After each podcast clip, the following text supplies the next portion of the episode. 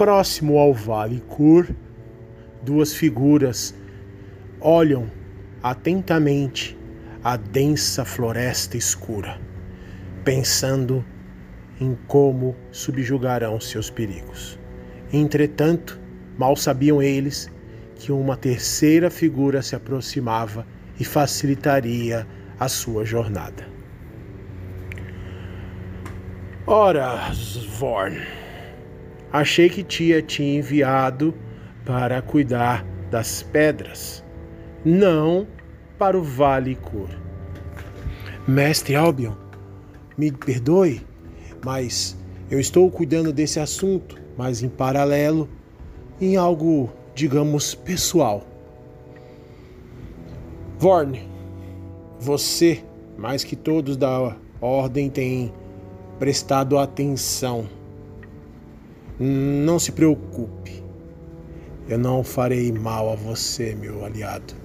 Apenas quero que me diga uma coisa. Sim, Lord Albion. Você, entre todos, é o que mais tem proximidade com aqueles aventureiros. Não me diga, não diga algo tolo de que não conhece ou não sabe de quem estou falando. Não vou fazer jogos, mestre. Albion, eu sei de quem o senhor está falando. Sim.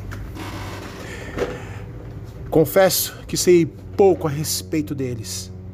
Gostaria de me informar mais. O senhor quer saber diretamente falando o que eu sei? Pode começar. Pode começar, Vorn. Bom, vou simplificar tudo. Não me poupe dos detalhes importantes. Não farei, Lord Albion. Eles se encontraram naquela vila, Sebarv, onde houve um ataque, um dos ataques dos goblinoides. Ataque esse impulsionado pelas estratégias da Uspiné. Inclusive, eles encontraram evidências, embora não saibam disso. Haviam marcas do emblema da runa da Uspiné nos corpos dos orcs e havia também um medalhão.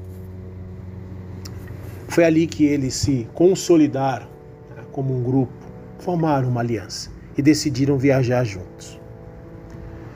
Passaram por semanas combatendo outros orcs, outros goblinoides e percebendo que havia algo presente em todos esses ataques, algo comum, eram as marcas da Ospiné. Mas eles não sabem nada a respeito, pelo menos não por enquanto. Atraídos pelo pelo chamado, por uma oferta de um lord lá da cidade de Zernek. Eles decidiram aceitar uma proposta para uma tarefa bem difícil: ajudar o Lord Darson a encontrar sua filha, Natara, também chamada de Nat. A família Darson é. Bom, não preciso dizer muito, não é? Lady Darson, Néria, está aprisionada. Eles ali começaram, me lembro dessa ocasião. Eu os preveni para não se envolverem nisso, mas, pelo visto, eles são tolos o bastante para continuar me desafiando. Pois bem, Lord Albion. Ali, nesse momento, eles aceitaram trabalhar para encontrar a tal filha do Lord Darson. E estão nessa jornada por conta disso. Entretanto, parece que entre eles há um clérigo de Chayon. Sim, é o tal de Loris. Loris, algo assim. É, ele se chama Loris, é, mestre Albion. É, ele é um clérigo de Chayon e o senhor sabe o que dizem sobre eles, não é? É, sim, sei. São enviados em situações extremas, momentos cruciais. Conheço essas palavras, mas continue a história, tem algumas coisas que eu quero entender. Pois bem, continuarei. Naquele momento eles decidiram aceitar e livrar, libertar a, a Lady Darson não passava na cabeça deles. Naquele momento, apenas ajudar a encontrar a garota. Essa Nath é uma aventureira também. Ela, se, a, se eu não estou enganado, está aqui no vale. Ela vem atrás de informações né, de como libertar sua mãe. Ela nunca deixou de acreditar, ao contrário de, de Rudor. Continue, Vorn. Ok, mestre. É...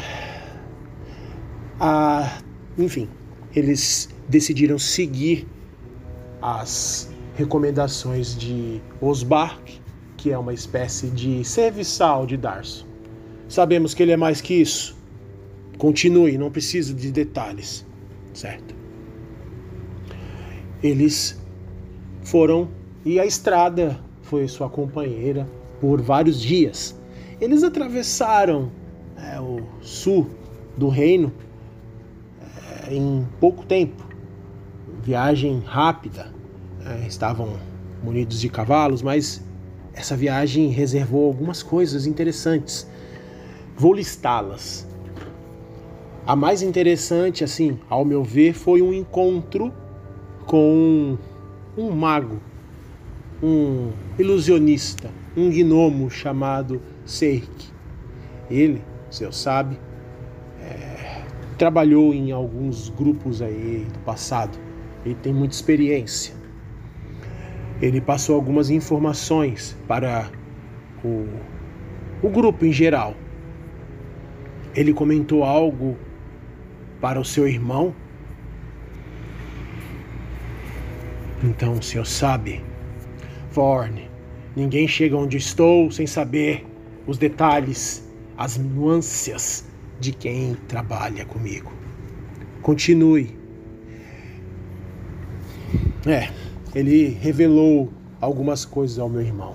Disse sobre o amuleto, falou sobre a minha condição superior e do perigo que seria me afrontar.